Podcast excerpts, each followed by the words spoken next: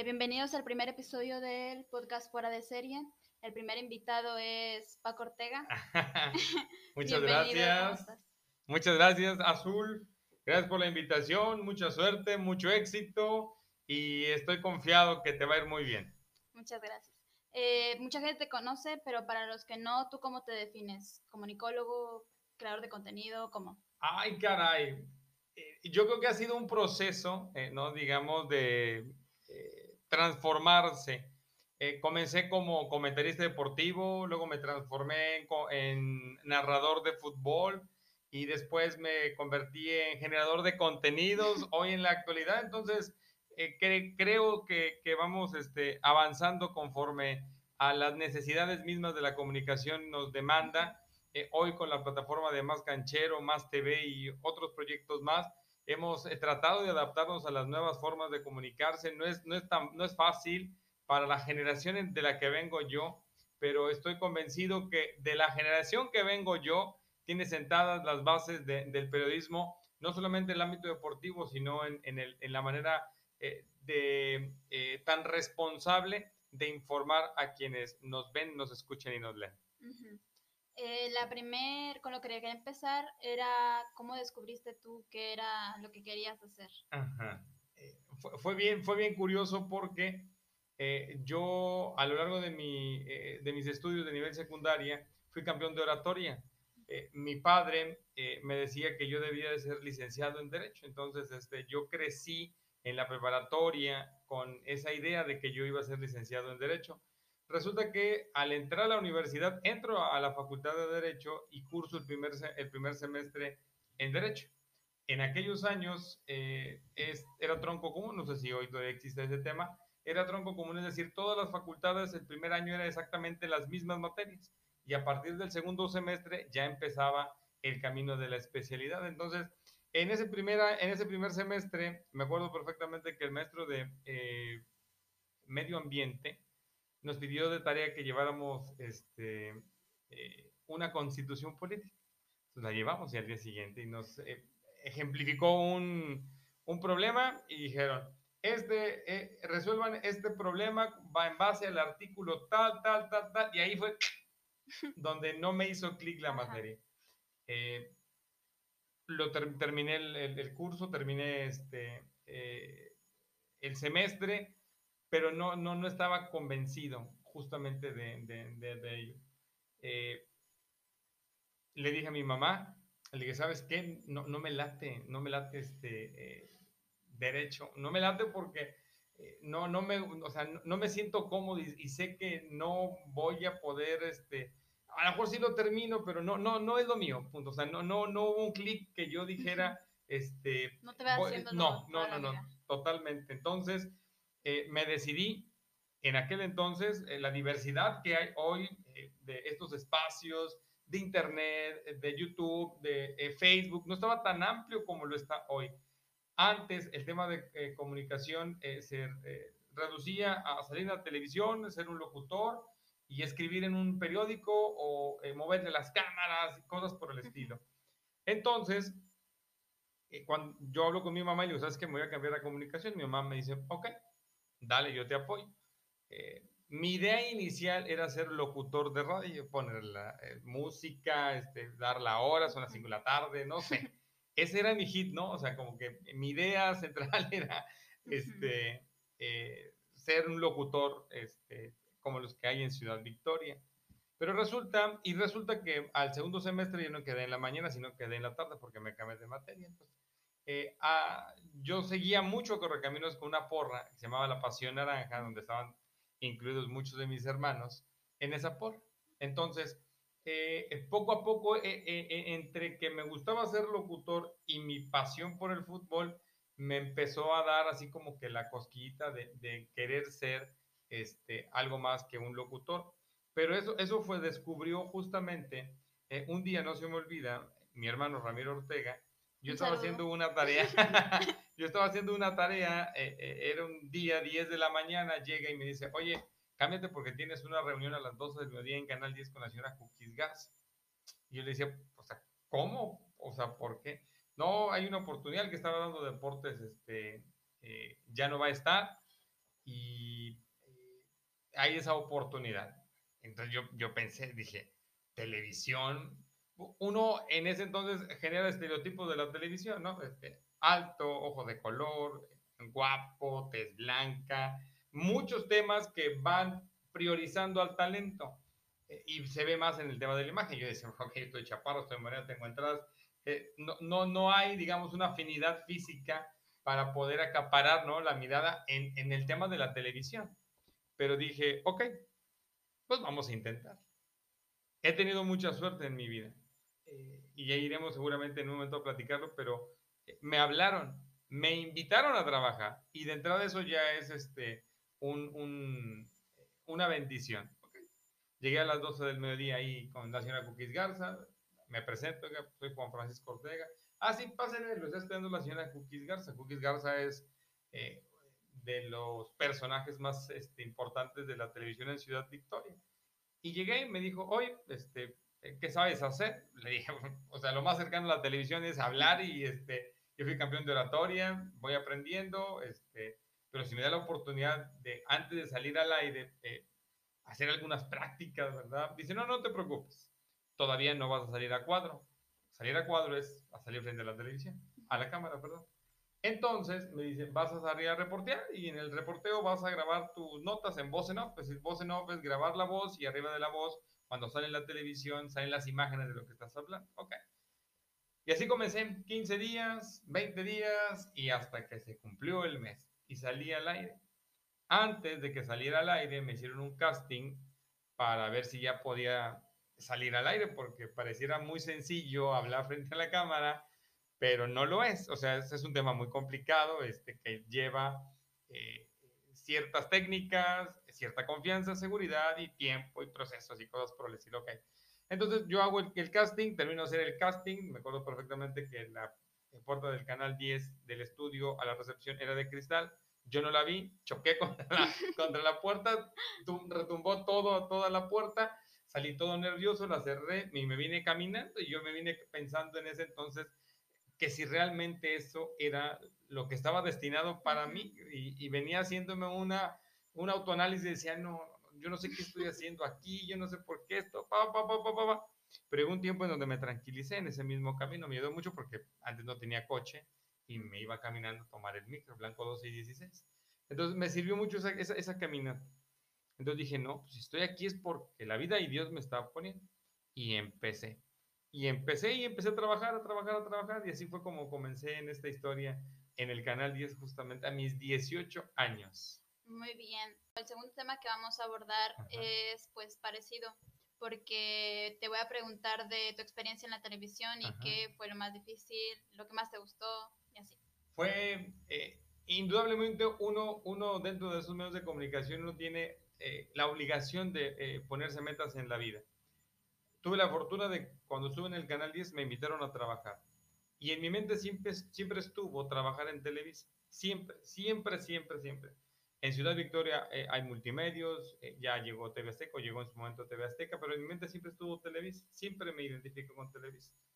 Entonces, eh, dando las noticias, eh, previo a dar las noticias o la sección de deportes en Canal 10, me habla Lauro Salazar y me dice, mañana tienes una cita a las 12 del mediodía con el licenciado José Manuel Benítez. Y yo le dije, o sea, ¿cómo que para qué? Ajá. Y me dice, tú ven a las 12 del mediodía y aquí te van a esperar. Ok. En mi mente, mi mente ya sabía, ya sabía que era la oportunidad que yo quería estar en Televisa. Eso pasó dos años y medio después de haber iniciado en, Canal 10, a mis 20 años, casi 21 años. Entonces llego a Televisa y ya me están esperando, el llamo José Manuel Benítez Solís y me dice, bienvenido, ¿cómo estás? Gusto saludarte. Eh, Juan Francisco Ortega, sí, soy Juan Francisco Ortega. Ok, bueno, ¿te platicó algo Lauro? Dije, no, solamente que viniera a platicar con usted y me dice, ok, pues Lauro se va de la sección de deportes de Televisa y te queremos invitar a trabajar con nosotros. y yo dije, sí, no me importó. Además, ni pregunté cuánto iba a ganar. Lógicamente, gané mucho más que lo que ganaba en el Canal 10. Y ahí empecé, eh, ¿no? En el tema de Televisa, este, eh, fueron 14 años mágicos este, y sumamente importantes para mí. Estando en Televisa me pasó por la mente eh, el sueño de querer llegar a una Copa del Mundo como eh, corresponsal y las circunstancias se dieron. Este, llegar a dos copas del mundo, estuvo muy cerca una tercera, no se dio, así es la vida, pero sí me quedo con las grandes satisfacciones de haber cubierto dos copas del mundo, eh, pese a las circunstancias tecnológicas de aquel entonces, tuvimos la capacidad de hacer enlaces en vivo desde Sudáfrica, desde Brasil. Eh, me gusta mucho la tecnología, eh, trato de estar muy a, la vanguardia y eso me ha llevado a tener lo que hoy tenemos, la plataforma digital este, Más Canchero y Más TV. Abordaste muchos temas que íbamos a tocar. ya te gané las preguntas. Pero las eh, podemos desglosar sin ningún problema, claro. Eh, lo primero es que no me dijiste que era lo más difícil de la ah, televisión. Lo más difícil de la televisión, ay, caray. O de tu experiencia, lo que te haya tocado vivir. Lo más difícil. Seguramente los temas de, la de las Copas del Mundo, este, el tema informativo, aunque fueron las más importantes y las que me llenan de orgullo, pero sí las más difíciles por e, el camino que eh, algunas de ellas me llevó para poder estar justamente en ese escenario. Este, ah, quizá este, levantarse temprano todos los días, podría, ser, este, porque teníamos que entrar a las 8 de la mañana y estar a las 8 de la mañana al aire significa estar 7 y media de la mañana. Este, le mando un saludo muy especial a Zaragoza Báez Díaz, que sabía perfectamente que llegaba cuarto a las 8. Entonces, este, eh, yo creo que una de las partes más difíciles, si podemos decirlo así, es, es el tema del horario. Eh, soy muy dormilón yo. O sea, no eres una persona de mañanas. No, no, no, no, ni por mucho soy de mañanas, no. Digamos, este, ay, recordando que fue lo más difícil. Quizá, a, lo mejor la última etapa en Televisa. Mm. Creo que eso pudo haber sido la, la última etapa en Televisa. Eh, cuando Televisa se da cuenta, o no Televisa, sino quien dirige a Televisa se da cuenta el tema de eh, que yo quería crecer y quería hacer algo más de lo que yo hacía en Televisa.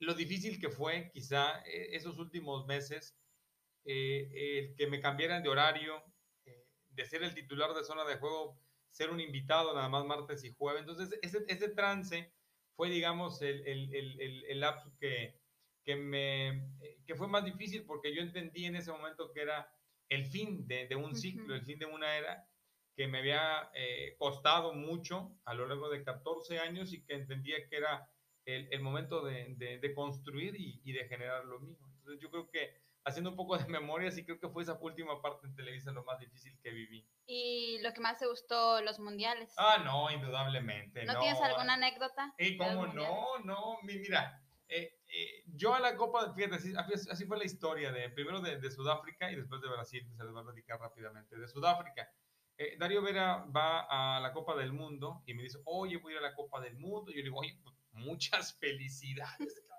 o sea, eres el primer victorense que va y que cubre una Copa del Mundo. Muchas felicidades.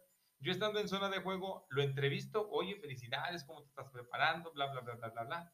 Termino el programa y me voy a la oficina y me dice un amigo, eh, Américo Mendoza, y me dice, oye, ¿y tú por qué no vas a la Copa del Mundo? Y le digo, no, no, no, o sea, no me pasó por la mente en ese momento. Justamente 15 días después, este, me, me hacen una invitación, me hablan y me dicen, oye, ¿no quieres ir a, al Mundial, a Sudáfrica? Yo me estaba cortando el pelo, no se me olvida, fue un Este, y le digo, o sea, o sea, ¿cómo? Sí, sí, que si no quieres ir a la Copa del Mundo, a Sudáfrica hay un boleto, hay un viaje, nada más tienes que conseguir para los gastos de tu comida, pero el, el boleto es ida y vuelta el hotel, todo, todo, boletos, cinco boletos para cinco partidos. Este, le dije, sí, sí, porque era la oportunidad. 15 días después se me da la oportunidad, me llegó este, la opción de ir a Sudáfrica. Fueron los 20 días y las 20 noches, eh, eh, digamos, en, un tema eh, que por un lado dices, ah, la Copa del Mundo, México, vamos a la fiesta. Pero por otro lado, en aquel entonces yo estaba casado y tenía este, familia. Y la distancia, eh, la ausencia de mi esposa y de mi hijo, pues llegaba en algún momento, porque no todo el día es fiesta en la Copa del Mundo. Hay ausencias, hay, hay, hay momentos de vacío, hay momentos en donde pues te llega la melancolía y, y recuerdas, y a veces ponías en la balanza, a lo mejor una semana, dos semanas, no, 20 días, no sé si fue muy complicado. El estilo de, yo no sé hablar inglés, me, entendí, entiendo ciertas palabras, y me pude expresar, bajé como 5 kilos, no comía lo que como allá, de lo que como acá, este, eh, comía fruta, este, jugo, llevé una, una dieta este, a lo que pensé yo tratar de sobrevivir y llegué, este, y, y eso, digamos, nos, nos generó esa, esa, experiencia. Y después lo del tema de Sudáfrica, y esa, eh, perdón, lo del tema de Brasil. Eh, lo de Brasil sí me queda como la máxima experiencia porque regularmente los compañeros que cubrieron Copas del Mundo entendían la Copa del Mundo como la gran oportunidad de divertirse. Y sí, en efecto, hay que divertirse en la Copa del Mundo, pero yo tenía una responsabilidad y se trataba de informar a la gente que me estaba viendo en Televisa Ciudad Victoria, de reportar al noticiero estatal, de reportar al noticiero, de reportar al programa, hacer el programa desde Brasil o hacer el programa desde Sudáfrica, para mí me generó mucha responsabilidad. Lo disfruté, sí, sí, lo disfruté. Lo quise haber disfrutado más como tipo vacaciones, sí también, pero me quedo con el lado de, de, de lo profesional y del trabajo que hice, del periodismo que hice allá. La anécdota más grande fue que fui testigo de la presencia del único victorense que ha participado en una Copa del Mundo. Se llama Carlos Alberto El Gulit Peña. Y para llegar a, a, a, Pernambuco, que fue la sede de, esa, de, esa, de ese escenario, la cancha del Pernambuco en Recife, Brasil, fue toda una odisea para poder haber llegado allá, pero Dios me llevó y Dios me trajo. La ida, eh, digamos, estaba todo prácticamente complicado para ir este, eh, no había ya boletos para poder asistir. Era el tercer partido de la selección mexicana y yo tenía la fe que contra Croacia eh, iba a debutar este, el Gulit Peña. Y yo quería estar ahí, yo quería relatar cómo fue y cómo se dieron todas las cosas. Entonces, las circunstancias se dieron, una, no, no, había dónde hospedarse. En, algún momento había la, posibilidad este, de encontrar hospedaje con una agencia de la Federación Mexicana de Fútbol, no lo había. Eh, posteriormente a ello empecé a buscar ideas y en dónde. Estaba desesperado, ya tenía el dinero para ir y no sabía por dónde, a dónde llegar porque no había habitaciones, no había nada ya en Brasil, en Pernambuco, en Recife, perdón. Este, y resulta que eh, mi esposa y yo nos acordamos que en una fiesta de universidad una amiga en común, Natalia Valdés, a quien le mando un saludo muy especial, Nati, tenía una amiga que se había ido a vivir a Brasil. Entonces, háblale a Nati. Le hablé a Nati. Oye, Nati, ¿cómo está? Oye, fíjate, ¿tienes algún...? Yo pensaba, si está en Sao Paulo, ¿no? de ahí me, o sea, llego a Sao Paulo y de ahí me voy al, al, al el partido y regreso. Eh, así pensé yo. Y le digo, oye, Nati, eh, ¿no sabes? ¿Tú tienes una amiga en Brasil? No, sí, este, eh, tengo una amiga. ok eh, ¿y dónde vive? Dice, mira Paco, parece que vive en Recife, Brasil. Dije, no te pasen a ti de veras. Y ya le expliqué toda la historia. Y resulta que hicimos contacto con, con, con, con esa persona, nos consiguió un departamento, no, no, no, no, me, no me cobraron el departamento. Eh, yo viajé, eh, me, eh, Victoria, México, México, Sao Paulo, Sao Paulo, Recife y llegué a Recife, me recibieron en, en, en, la habitación, este, el departamento era para mí y, y, a partir de ellos me empezaron a mover. La anécdota más grande, insisto, es haber estado en la arena Pernambuco, donde debutó Carlos Alberto Gulit Peña, que entró en la parte complementaria, en donde México ganó 3 a 1 a Croacia con eh, aquella exhibición importante de Chicharito, de Rafa Márquez y del mismo Carlos Alberto Gulit Peña. Y al término de la, de la eh, de la, del partido regresamos porque me quedé hospedado en el hotel de la concentración, en el hotel de la selección mexicana, perdón. Ahí me quedé.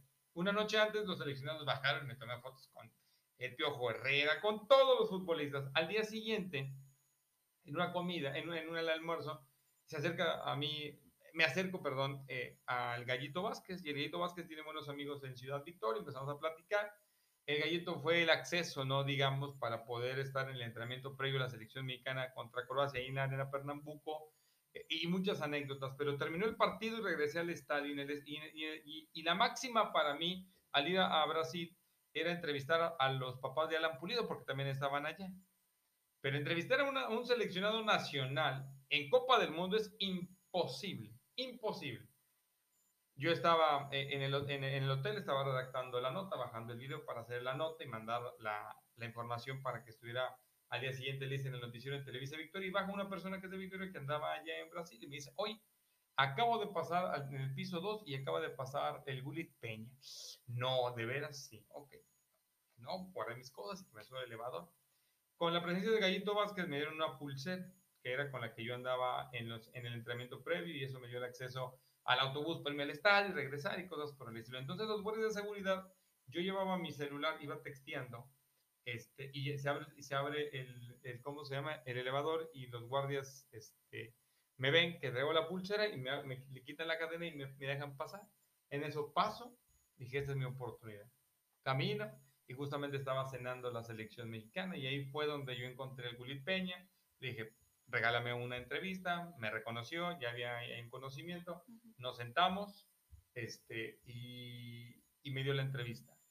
Esa entrevista para mí me significó el Premio Estatal de Periodismo Deportivo porque era el único victorense que ha debutado en Copa del Mundo y lo entrevisté, pero no lo entrevisté a distancia, lo entrevisté eh, cara a cara y eso tiene un valor eh, en el tema periodístico mucho, muy grande porque eh, pocos han podido desarrollar lo que se hizo en aquel momento. Entonces, me quedo sin lugar a dudas con las experiencias de las Copas del Mundo, pero sí, sí me llevo esa entrevista como una de las eh, eh, de los recuerdos este, que profesionalmente se quedan enmarcados en, en, mi memoria, en mi corazón y en, en, lo que hago día a día.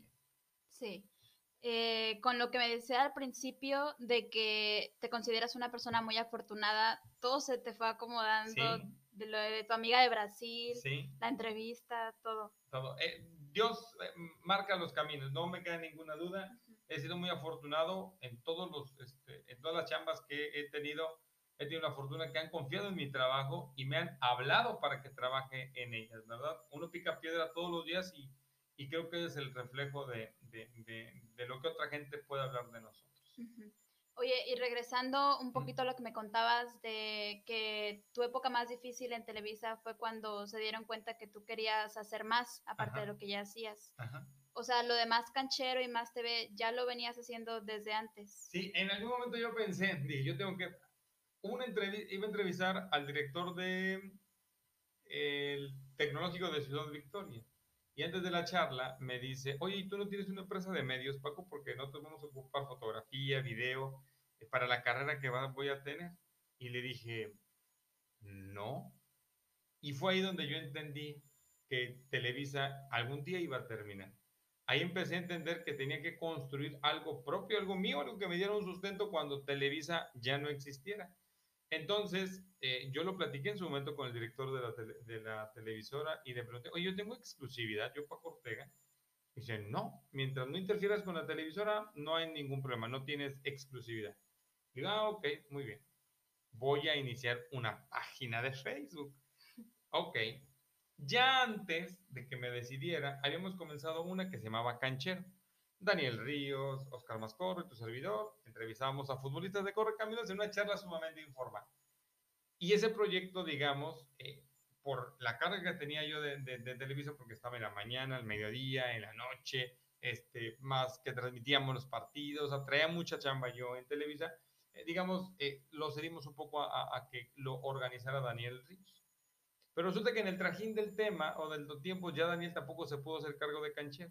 Canchero se, digamos, eh, tuvo una pausa, pero solamente Canchero hablaba de un tema, que era el tema de Correcaminos. Entonces, cuando yo decido eh, eh, otra vez moverle al tema, pero ahora amplificado en el tema de más deportes y más cosas, decidimos que ahora no sea solamente canchero, o sea, más canchero, porque el más para mí me significa el hacer más cosas y aportar más cosas.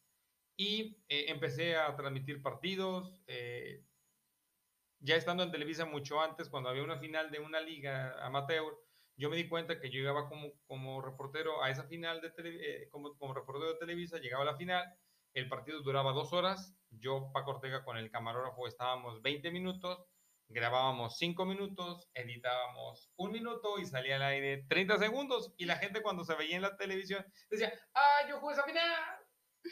y eran 20 segundos. Entonces yo entendí que el narrar partidos y darles el recuerdo en un DVD era un recuerdo que iba a quedar para toda la vida. Y así es, así comencé antes de que llegara Más Canchero. Entonces dije, vamos a trasladarlo a Más Canchero. Nuestro primer partido como Más Canchero, transmitido a varias cámaras, fue una final del fútbol lento.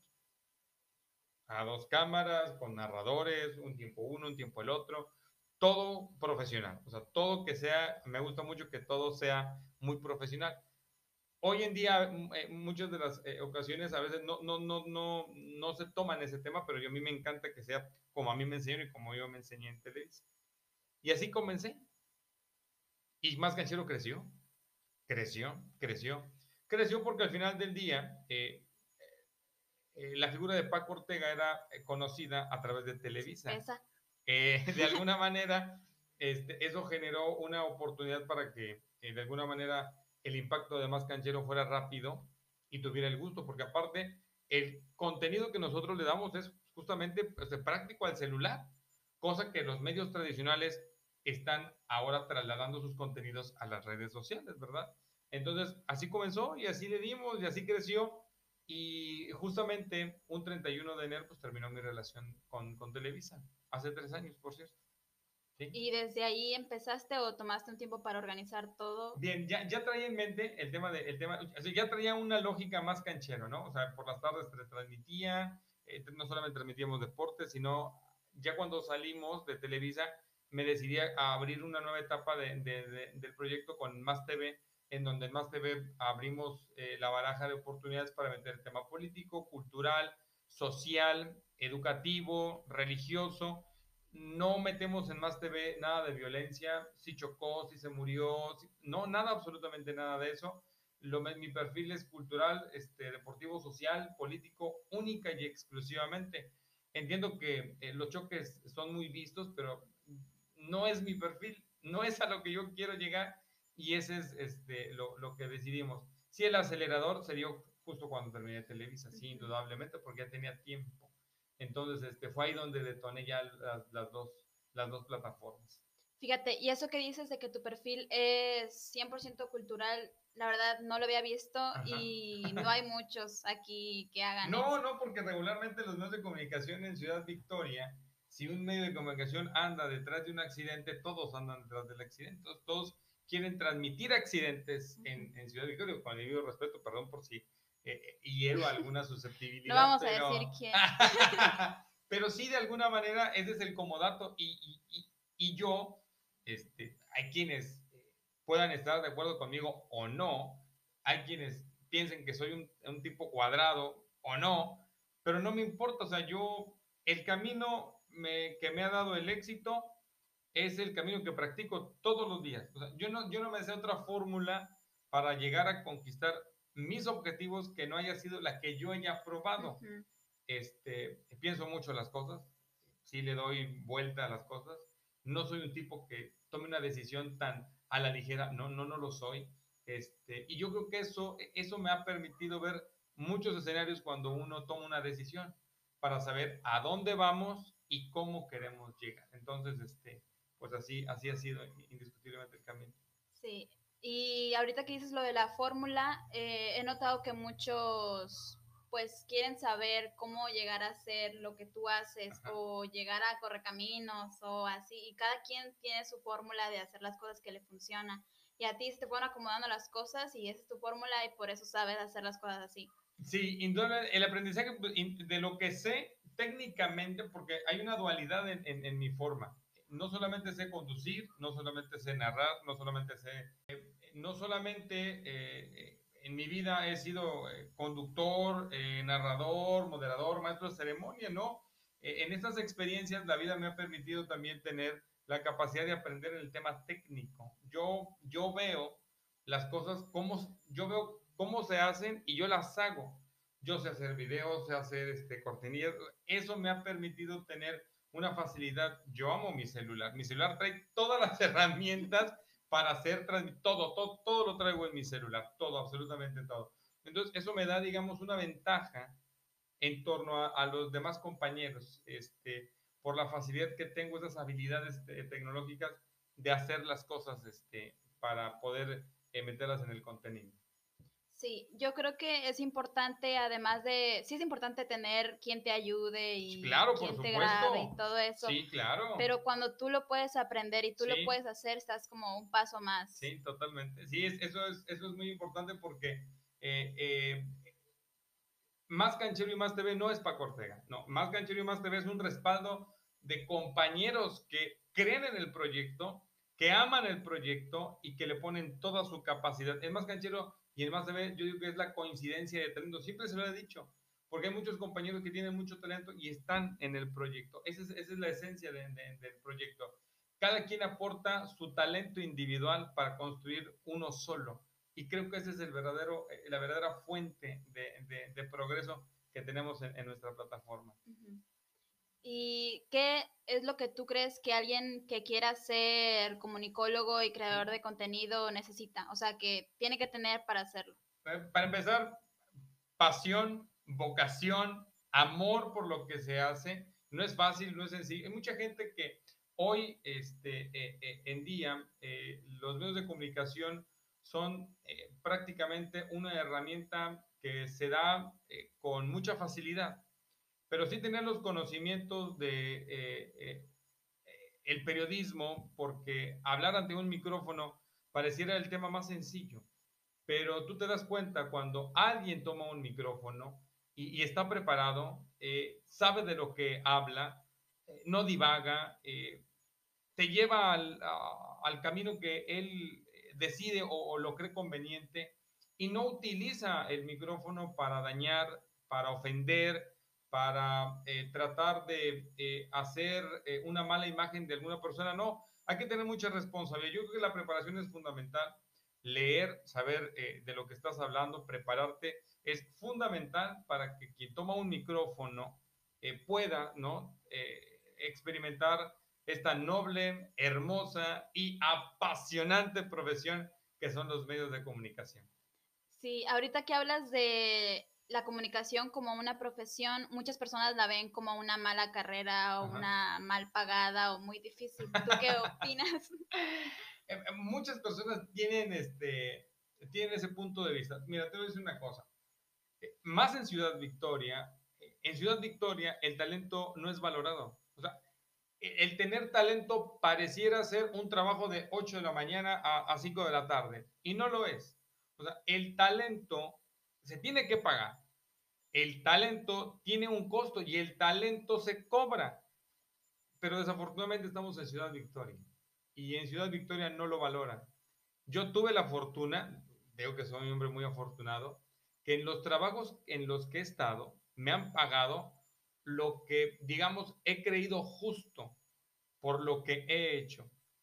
No me pagaban nada mal en Televisa y en el tema de Corcaminos también no me pagaban nada mal por la responsabilidad que, se tenía. En el canal digamos, este, lo entendía como una etapa de aprendizaje, que se lo agradezco porque además me daban este, el cable gratis. Entonces, entonces este, eh, terminó, termina por ser este, indudablemente eh, el talento, no, no un reflejo bien pagado te vas tú a otros estados o a, otros, otras entidades y el tema de la comunicación como Monterrey, Guadalajara o el Distrito Federal tienen un mayor peso. O sea, sí, sí tienen un tema esto de, de soy un buen locutor, soy un buen este, conductor, soy un buen narrador o tengo buen, buena chamba o tuve la fortuna de estar ahí y te pagan muy bien. Eh, en Victoria, además de ser, tener talento en el tema de la comunicación, pues tienes que dedicarte también a otra cosa, buscar otros elementos para poder eh, sustentar eh, un poco el tema de lo que gano con lo que yo sé hacer este, e ir de la mano. O sea, esa es una realidad, o sea, es una eh, carrera mal pagada en Ciudad Victoria, este, no se valora el talento de quienes los compañeros desarrollan una profesión en, el, en este medio y, y pues bueno, ojalá esperemos pronto cambie este tema. ¿Y de dónde crees que sacaste motivación para tu poder, sabiendo que era una carrera difícil y que no era lo que tus papás querían en un principio, porque después yo creo que estuvieron orgullosas de ti como quiera. Sí, seguramente, y eso, y eso espero, ¿verdad? Están orgullosos de mí. Híjole, ¿de dónde salió? Pues es que yo creo que fue por el, por el tema de mis hermanos que de alguna manera les, les gusta también el fútbol. Entonces había una relación, el tema de correcaminos, la porra, mis hermanos, este, un comodato de todo este, yo creo que fue, fue ahí, ¿no? Justamente en el tema de la pasión que hay en el tema del fútbol con, con mi familia. Y sí te apoyaban todos, porque yo creo que cuando empiezas tú algo nuevo y tu familia no es la primera que te apoya, tú te sientes pues solo. O sea, aunque te apoyen los amigos y los que sean, si la familia no te apoya, pues... Lo que pasa es que fue una sorpresa para todos el que yo salí de la televisión. no, no se lo esperaban. Este, eh, de alguna manera eh, había un concepto de que por el tema de ser eh, campeón de oratoria iba a tener yo mi, mi licenciatura en Derecho y cosas por el estilo, pero como que, o sea, no, ni yo me lo esperaba salir en la televisión. Entonces, yo conforme fue pasando el tema, sobre todo cuando estaba en Televisa, porque cuando estaba en el canal 10 era limitado el tema de la televisión por cable. Entonces, ah, sí, ah, para cortar, sí. Eh, pero ya cuando llegué a Televisa fue, fue cosa distinta, porque a mí me tocó la etapa de la televisión, de la televisión. ¿Sí me explico? O sea, donde eh, el programa era a las 8.45 de la noche y, y, la gente me estaba esperando a ver a las 8.45. O el programa se cambió a las 12 y media de la tarde y la gente me esperaba para ver a las 12 con, con 30 o se cambió a las 3 de la tarde y la gente me esperaba a las 3 de la tarde para ver eh, la televisión. Cuando salgo del canal de Televisa, me dice Memo Guerrero, le mando un saludo muy especial al buen Memo Guerrero. Me dice, me dice, Paco, eh, es que yo crecí contigo, Paco. O sea, yo estaba en el Cebetis y, y, yo te veía, Paco, en la televisión y dije, Memo, tampoco estoy tan grande, Memo. Entonces, este, estamos de la misma edad casi, Guillermo. Eh, pero la gente veía la televisión en aquel entonces, era un producto de la televisión. Las redes sociales han venido no a eh, darle un balazo, digamos, a la televisión, a los medios convencionales, no, sino a dar una apertura a mucho talento que desafortunadamente no llegaba a una plataforma oficial, no oficial, a una plataforma tradicional como la televisión, la radio, y quedaba frustrada, ¿no? En el deseo de hacer algo y que eh, hoy las redes sociales permiten hacer esto. Pero sí, yo eh, invito para quienes eh, empiezan a hacer este tipo de actividades que lo hagan con mucha responsabilidad, con mucho profesionalismo y eso al final del día puede que sea un camino un poco más largo, pero al final del día, a pesar de que es el camino largo, la gente te lo reconoce y la gente te lo valora. No me queda duda. Muy bien. Ahora vamos a entrar a un tema difícil. Venga. Eh, ¿Tú qué opinas de que quitaran el ascenso?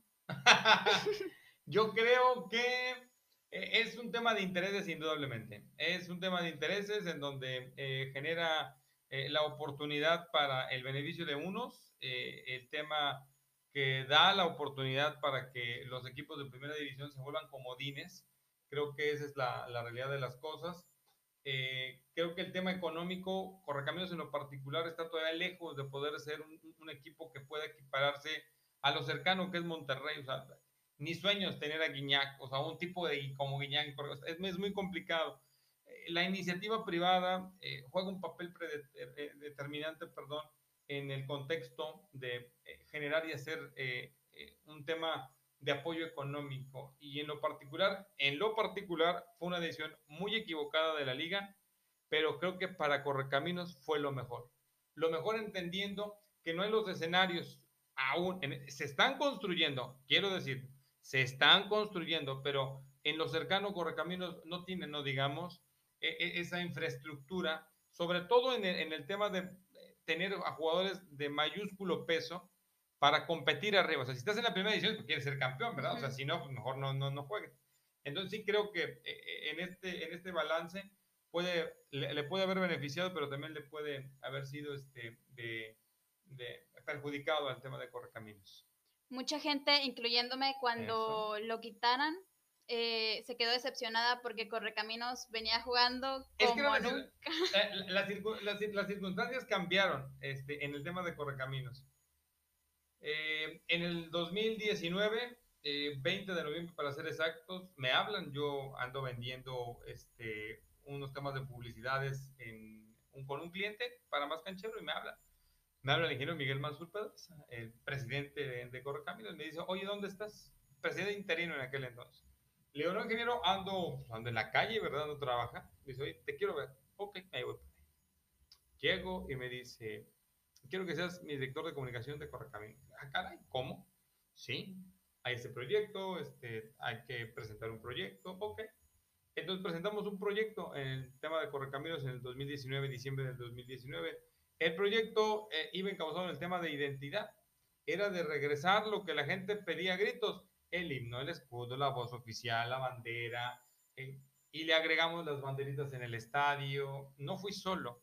En el proyecto apareció el señor Jorge Arevalo, Jorge Armando García, el aporte en su momento de eh, Mauro Salinas, importante en el tema del diseño, y se fue construyendo el, el, proyecto y se construyó en base a la capacidad gestora de Roberto Hernández de conseguir jugadores que en el presupuesto de aquel entonces Correcaminos era capaz de tener. Y más la capacidad de Roberto como técnico, se hizo un equipo sumamente competitivo. Sí dolió, indudablemente, porque Correcaminos era segundo lugar del torneo, la gente no regresaba y vivía un partido como lo vivía, regresaron los cohetes, eh, regresó la fiesta, entendimos que la gente tenía que ir a divertirse. Yo les decía, gana o pierda el equipo, ese no es nuestro problema. Nosotros tenemos que eh, eh, divertir a la gente. La gente tiene que llegar y, y, entender que, ah, ok, vamos a ganar, sí, o vamos a perder o vamos a empatar. Pero me voy a, ir a divertir al estadio Marte de Regómez. Poníamos música. No, no, no, no, no, no, no. Creo que han sido los seis meses, no, ni seis meses, ¿qué te gusta? Fueron enero, enero, febrero, marzo. Fueron los cinco, los cinco mejores partidos que Correcaminos ha tenido en toda su historia. Y no era porque yo estuviera ahí, no, yo, no, yo ni jugaba. No jugaba en la cancha, jugaba fuera de la cancha.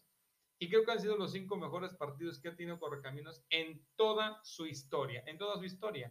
Porque había fútbol, había emoción, hubo una remontada. No, no, no, no. ¿qué? hubo el clásico, una entrada impresionante en el clásico Tamaulipeco en aquel entonces. Entonces, yo creo que eh, eh, se conjugaron muchas cosas. Después, los factores adversos han impedido que, evidentemente, la, la, historia pueda ser este, eh, de éxito para Correcaminos en, en el actual torneo. Sí, y muchos te dicen a ti que tú eres el que los llevó a esas, porque sí, yo veía que mucha gente que ya hace mucho no seguía el equipo, lo volvió a seguir en esos, en esos momentos y se iba a divertir y aunque perdieran, X. Eh, vamos, vamos a decir que fue una combinación de muchas circunstancias. Una, y hay que ponderar ello, el equipo. Ante un equipo con un gran técnico, los resultados por automático se van a dar. Si a eso le agregamos que en Correcaminos se construyó en ese entonces algo que no existía, como una cercanía con la gente, íbamos a las escuelas con el famoso Correcaminos en tu escuela, poníamos el himno, llevábamos bandera, regalábamos balón. No, no, no, no, no, no, no, no. Hicimos en torno a Correcaminos una fiesta, un equipo cercano a la gente que no existía, Hoy es complicado por el tema de la pandemia, pero antes de la pandemia no había existido tanta cercanía con el equipo. Eh, el objetivo que nosotros trabajamos es atacar a la niñez, atacar en el sentido de hay que bombardear a la niñez con correcaminos porque ellos son el futuro eh, de aficionado. y es el que va a consumir el producto de correcaminos. Yo les decía, yo correcaminos lo visualizo en tres etapas. Una, el tema deportivo, ganas, pierdes y empatas. Dos, el tema de razón social, ¿no? Lo que Correcaminos debe hacer como equipo, como institución. Eh, hacer campañas este, eh, de, ayuda, eh, convertirse en algún momento en algún centro de acopio, cosas por el estilo. De los juguetes. Y los, el tema de los juguetes. Y tres, la parte de la mercadotecnia, donde pones el tema de la tienda oficial del club. Entonces, yo creo que esa es, esa, esa es mi visualización de Correcaminos y de proyecto de Correcaminos. Entonces, se, eh, se hicieron cosas importantes durante eh, la oportunidad que me dieron de trabajar ahí. Creo que la semilla se sembró y no dudo por las personas que aún se mantienen ahí de que va a florecer tarde o temprano. Es esperanza para muchos correcaminos. esperemos, esperemos. Eh, otro tema de fútbol. Muy bien. Tengo entendido que eres aficionado al Cruz Azul también. Aunque de repente me, me escondo, salgo, me escondo, me salgo. ¿Tú qué crees que hace falta para ah, conseguir la ansiada novena? Yo, yo creo que el grave problema que tiene Cruz Azul no es falta de técnico, no es falta de, eh, de jugadores, han sido todas las historias que han estado detrás de Cruz Azul y eso es en la parte administrativa. Porque quierase o no, lo que mal se hace administrativamente se termina viendo reflejado en, lo en el tema deportivo. Se dicen muchas historias de Cruz Azul, unas muy perversas, pero al final del día termina por recargarse en la mala fortuna que ha tenido el equipo. Es increíble, pero increíble lo que le pasa al Cruz Azul. Y solo al Cruz Azul le pasa. Entonces yo creo que para que Cruz Azul pueda ser campeón, eh, pueden tener el mejor técnico y los mejores jugadores, pero si no hay una directiva sana, una directiva con un camino correcto y una directiva que piense más allá de lo que puede ganar, ¿no? En el tema económico con algunas circunstancias, creo que ahí está el objetivo. Creo que necesita una reconfiguración el equipo eh, para poder administrativamente para empezar a construir todo el camino que el aficionado del Cruz Azul, este, pues se merece al final del día. Sí, porque han traído jugadores de altísimo nivel y juegan como nunca y al final como que les vuelve a pesar en la mente todo lo que se dice en el club. Sí, todo porque la prensa juega un papel indiscutible porque la prensa lo recuerda cada que tiene la oportunidad. Entonces, eh, y cuando no traiga el, jugador el chip, ¿no? Del tema este de, eh, de los desafortunados hechos que ha pasado Cruz Azul en las finales, pues es inevitable ante las preguntas que el chip entre, ¿verdad? Entonces, este, pues sí, hay que, hay que darle vuelta a la página y, trabajar, trabajar para que eso se pueda, se pueda revertir. Y por último, cuéntanos qué proyectos traes para Más TV, Más Canchero. Bien, eh, por cierto, te vamos a invitar. Estamos construyendo en base, Más, Canchero ha, ha, sido la plataforma y la gran oportunidad para muchos compañeros que ven en el tema deportivo la gran oportunidad de satisfacer su pasión y su necesidad, ¿no? De alguna manera de tener un espacio para hablar de los temas deportivos. Eh, ante la ausencia del año pasado, ya estamos de regreso otra vez en la plataforma y hemos eh, reconfigurado lo que queremos ofrecer como contenidos digitales. Uno, el seguimiento puntual a Correcaminos. Es inevitable. O sea, la gente consume Correcaminos, esté en el corre yo o no esté. Es Correcaminos. Sí. Punto. O sea, la institución es la institución. Y estamos generando las noches previas, el minuto a minuto, el análisis post partido con un toque sumamente profesional no hablar por hablar en el sentido de, ah, es que ganó, perdió porque a mí no me gustó. No, ganó, perdió o empató en base a un sustento, en base a argumentos sólidos, pero sobre todo profesionales que ponemos sobre la mesa de nuestro análisis en Más Canchero. En el tema de eh, los lunes, estamos abriendo un espacio única y exclusivamente femenil, ¿no? Que las chicas, eh, encabezadas por Naz de Briones, que es el brazo derecho en la plataforma, eh, encabeza para tratar de que el poder femenino tenga su espacio en una mesa también de comentario deportivo que va a llevar también a tratar de generar su propio criterio, porque lo que nosotros queremos es que se abran los espacios. Se va a, otra vez a generar el programa de Más Criadas y el tema de las transmisiones de los partidos que nos catapultó la Champions League de Ciudad Victoria, indudablemente, este, los estamos aguantando un poquito por el tema del COVID. Eh, es entendible el tema que de alguna manera este, Hoy no hay las condiciones, desde mi perspectiva, yo a priori, eh, eh, abusando el tema de la confianza que hay y del de, el cuidado que tengo para quienes trabajan conmigo, ¿no? En el tema de Más Canchero. Entonces, ese por un lado. Por el otro lado, en el Más TV, eh, un poco de mayor cercanía con temas que damos, queremos darle apertura con la transmisión de misas, queremos generar este, un proyecto que se llama Victoria tiene talento, que la gente que tiene ganas o deseos de cantar nosotros vamos a generar el espacio con todas las medidas, este, se, se seccionará, este es uno de los puntos que tenemos pensados. Para el 14 de febrero tendremos pensado un tema de musical, temas del el 14 de febrero, queremos hacer un, un, una hora de música con regalos, lo, lo, estamos ya planeando y lo estamos ya prácticamente definiendo para el 12 de febrero, no lo queremos el 14, sino el 12, que es viernes, y que el 13 tenga la oportunidad de ir por los regalos y el 14 los entreguen, cosas por el estilo. Entonces, eso es lo que queremos estar empezando a hacer. Tratamos de que las condiciones de lo que hagamos vayan de acuerdo, no digamos, a, a, lo que nos pueda permitir el tema de la, de la pandemia. Esa es, esa es la, realidad. Muy bien, eh, ahí van a aparecer como quiera todas tus redes sociales Muy bien, abajo. Muchísimas gracias. Y en la pantalla. Y pues ya sería todo. Ok, muchísimas gracias. Agradeciéndote, estimada Azul, por esta oportunidad. Tienes mucho talento, échale muchas ganas. Gracias. Este, la puerta también está abierta en Más TV y Más Canchero para que lo consideres. Y pues eh, nada, que Dios te bendiga y sé que, que te va a ir muy bien. Gracias, gracias. Dale, ándale, muchas gracias.